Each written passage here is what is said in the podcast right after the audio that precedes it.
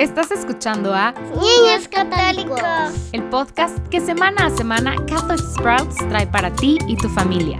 Plantemos semillas de fe.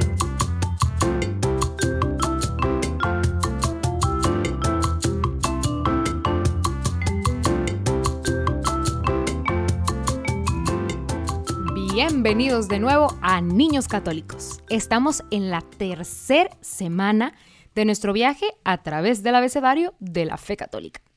Ya hemos hablado de la letra A de altar, de la D de bautismo y hoy estamos en la letra C, la C de crucifixión específicamente. Por supuesto, la crucifixión de Jesucristo. Recuerden que tenemos disponibles para ustedes páginas para colorear con las letras del abecedario católico, para que nos acompañen mientras las escuchan. Les dejamos el link en los comentarios de abajo. Así que hoy hablaremos de dos cosas. Vamos a hablar sobre la crucifixión y también vamos a hablar sobre por qué Jesús fue crucificado. Primero que todo, la crucifixión, como seguro ya sabes, los romanos tenían el control de Jerusalén y gran parte del área donde vivió Jesús durante el tiempo que estuvo en la tierra. Los romanos eran un imperio, tenían una base en Roma, que es la ciudad eh, en Italia, pero enviaron a sus soldados y a sus ejércitos por todo el mundo.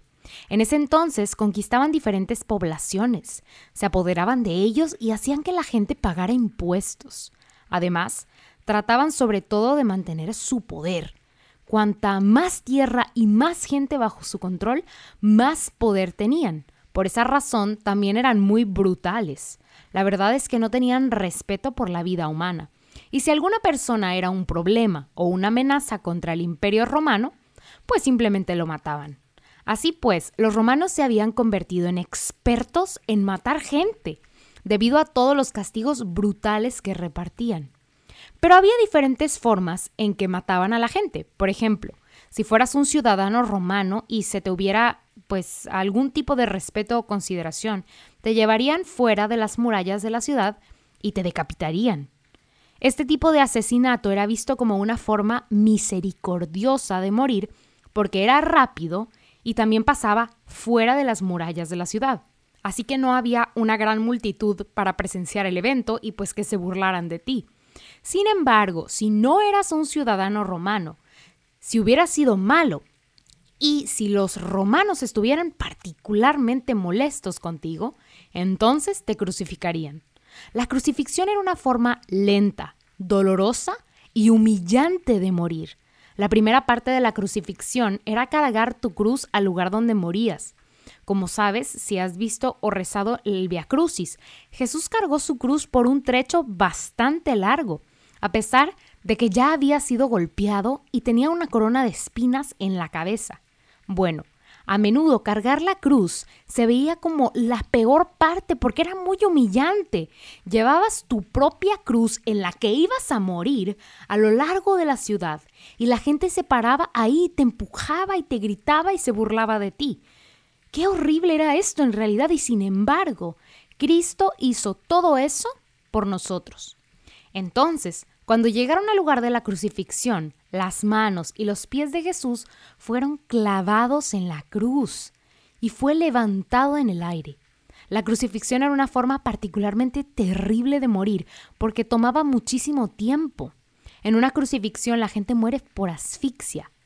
Como puedes imaginarte, si estás colgado de tus manos, no puedes sostener tu cuerpo lo suficiente como para respirar profundamente. ¿Recuerdas? Estás constantemente empujando hacia arriba con los pies que tienen clavos y pues eventualmente debido al agotamiento ya no podrás empujar hacia arriba, no podrás respirar y morirás. Por eso, cuando Pilato quería que los criminales murieran más rápido, hacía que los soldados salieran y les rompieran las piernas, porque cuando les rompían las piernas ya no podían empujar hacia arriba y respirar. Sin embargo, sabemos que debido a que Cristo fue golpeado tan brutalmente antes de llegar al punto de la crucifixión, murió y no le rompieron las piernas. Así que esta era una forma torturadora y humillante de morir. Después de saber todas estas cosas terribles sobre la crucifixión, tenemos que preguntarnos, bueno, ¿Por qué Cristo tuvo que morir en la cruz? ¿Por qué tuvo que ser así? La respuesta es que no tuvo que morir de esa manera. De hecho, Cristo es Dios y vino a salvarnos de nuestros pecados, pero podría haberlo hecho de cualquier forma en la que Él quisiera. Dios pudo habernos salvado de nuestros pecados chasqueando los dedos. Ni siquiera tenía que morir, y sin embargo lo hizo por dos razones. La primera, lo hizo porque te ama muchísimo. Y la segunda, lo hizo porque sabía que necesitábamos un ejemplo. Sí, si simplemente hubiera venido y chasqueado los dedos, y así hubiéramos sido salvados de nuestros pecados, no entenderíamos qué es el amor. Al morir en la cruz, Jesús nos muestra la imagen más poderosa de un hombre enamorado. ¿Escuchaste lo que dije? Jesús, muerto en la cruz, es la imagen más poderosa de un hombre enamorado. Jesús abrió los brazos y dijo, Te amo tanto, y fue crucificado. Jesús nos muestra que el verdadero amor requiere dolor y sacrificio.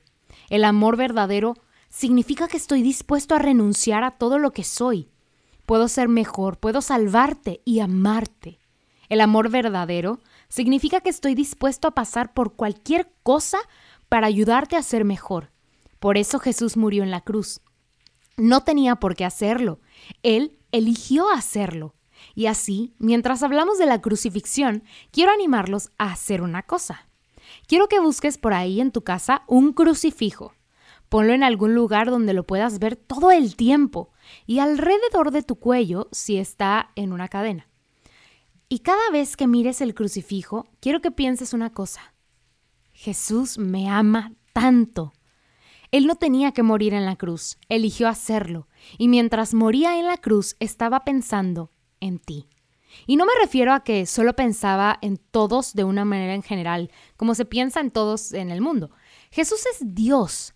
Él es capaz de pensar en ti específicamente, en los pecados por los que serías tentado, las formas en las que lucharías para amarlo. Pensó en todas esas cosas. Él te conocía y te conoce.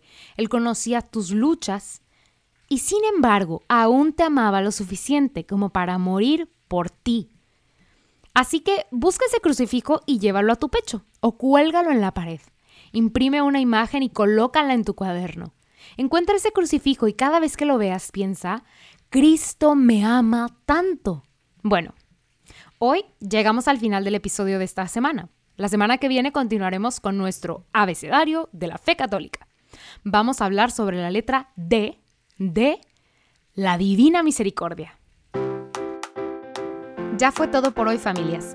La próxima semana seguiremos conociendo más del credo, por lo cual te esperamos aquí mismo en Niños Católicos, el podcast en español de Catholic Sprouts.